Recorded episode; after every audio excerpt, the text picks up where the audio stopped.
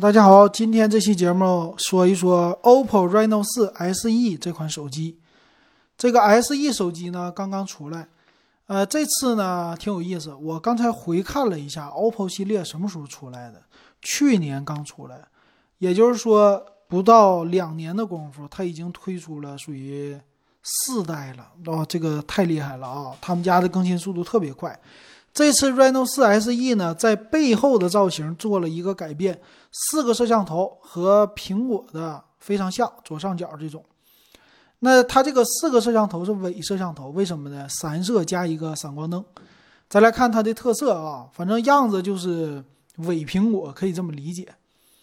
那它的特色，官方介绍呢是六十五瓦的闪充，这是 OPPO Reno4 的特色。它带的电池呢四千三百毫安。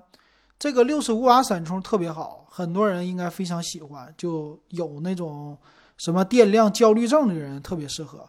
而且第二个特点是它机身特别的薄，七点八五毫米，一百六十九克，非常薄。这个在现在来说也是非常难得的，很应该受那些小女孩的欢迎。手特别细呀，不愿意拿重机型啊，不愿意带套啊，哎，用这个机型那简直是太美了哈，特别好。那外观方面呢，它其实就没什么别的特色了。那五 G 它有五 G 的网络，哎，八个 G 的大内存，一百二十八、二百五十六两组大的一个存储啊。再来看，那有人说了，这个五 G 用的什么芯片呢？对不对？这个芯片啊，有可能是联发科。一会儿咱们来慢慢的解答。来看这个屏。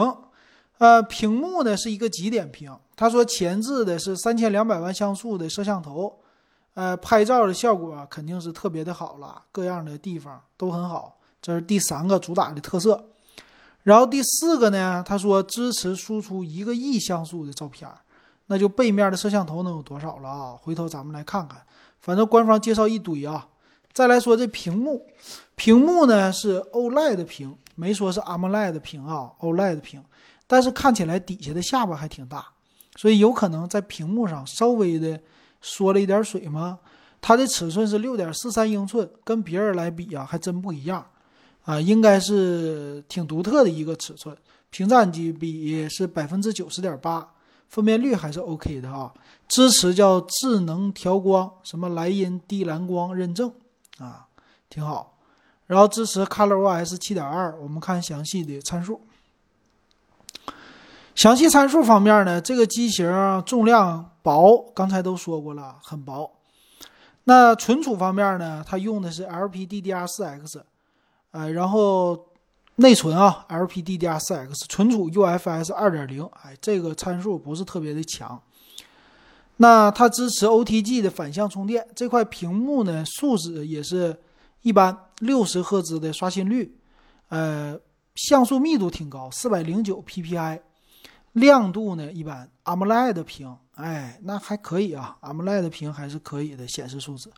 然后背面摄像头呢，这不高啊，四千八百万像素主摄，八百万像素超广角和两百万像素的微距，这个后摄不是它的一个主打，非常的平庸啊。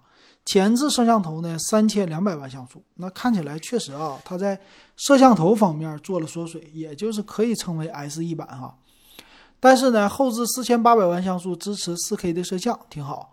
好，处理器，哎，这里边介绍了天玑七二零，嗯，这个处理器大家自己想哈，它到底能做啥？反正是两大核六小核。现在呢，用 MTK 啊，不能说是什么的一个高价低配了。现在怎么说？要这叫跟上形势。对吧？现在很多都是热捧 MTK，这个 MTK 天玑七二零到底好不好呢？你可以对比一下八二零和天玑八百，他们就卖两千块钱的价位，哎，你就知道这天玑七二零到底怎么样了。正常来说，它可能主打一个一千多块钱的一个手机的价位哈。那这个手机呢，它是两个，就是两千一百五十毫安的电池合在一起。等效四千三百毫安，也就是快充能为什么这么快的一个理由啊？再来看看其他方面，蓝牙的五点一支持，那 WiFi 呢不支持 WiFi 六，普通的 WiFi 五，三点五毫米耳机还有，哎，这个有意思，它你说机身这么薄，还支持三点五毫米耳机，哎，这个给别人来说开了一个好头啊，让别人看一看我到底多好。来看售价，售价呢，八加一二八 G 版本两千四百九十九，八加二五六两千七百九十九，多了一百二十八 G 存储，才多三百块钱。那你要买就买二五六的版本吧，更划算。看一下。机身有三个颜色，叫蓝色，蓝色就有点极光色，然后超闪黑、超闪白啊，就是黑白极光这三种颜色。那这个机型值不值呢？两千四百九十九有点贵啊，确实有点贵啊。这个 SE 呢，站在外观好看、屏幕好看、闪充功能、前置摄像头好，其他方面薄。剩下的就不占优势了，就很普通了。所以你在后边要拍照啊，或者机器运行速度啊，你觉得花两千四百九十九买这个值不值呢？我倒觉得没那么超值。但是 Reno 系列哈，人家也没说主打超值，我主打的就是年轻人，我就给年轻人用，好看。哎，人主打的这个，那你能买得起呀？我要卖贵了，你还买不起呢，对不对？因为年轻人不想花那么多钱嘛。那作为对比的，就看看他们家 Reno 四。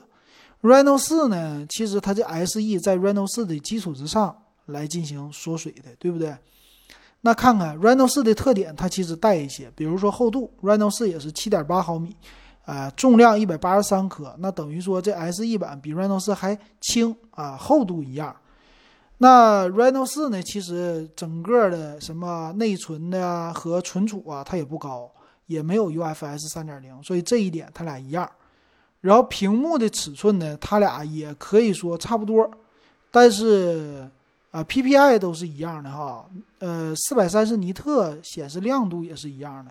那可以这么说，这块屏幕没什么缩水，但是前置摄像头变成一个了，Reno 四是两个，然后后面的摄像头呢，Reno 四跟它是一样的，前置摄像头就差了个两百万啊，那这个差不太多，呃，但是呢。Reno 四用的是骁龙七六五 G 的处理器，那这个呢，处理器上稍微缩水一些了，其他方面他们俩一样。那 Reno 四卖多少钱？啊，八加一二八的两千九百九十九，比 SE 版贵了五百块。八加二五六的三千两百九十九，也是贵了五百块。啊，他们俩的差价，那你觉得那差价多吗？其实我觉得他们俩中间的差价还真不多。就差前边一个摄像头啊，其他那些东西差个处理器，哎，它的定位还是挺准的。年轻人应该是看着这个外观我买不起的情况下，二四九九增加一些销量。那但是在老金这儿啊，对于性价比不突出的这种手机，那老金是不推荐的。这种手机就是看外观，你喜欢就买。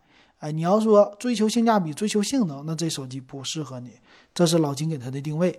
但说话说回来哈，Reno 系列都这样。哎，你要喜欢这系列，那就是奔着外观去就完事儿了。这就是我给想买这个机型的人的建议。行，那这期节目咱们就说到这儿，感谢大家的收听。如果喜欢我节目，可以加我微信 w e b 幺五三，咱们二群马上就满了啊，二群两百个人以后，咱们十块钱入群。好，感谢大家的收听。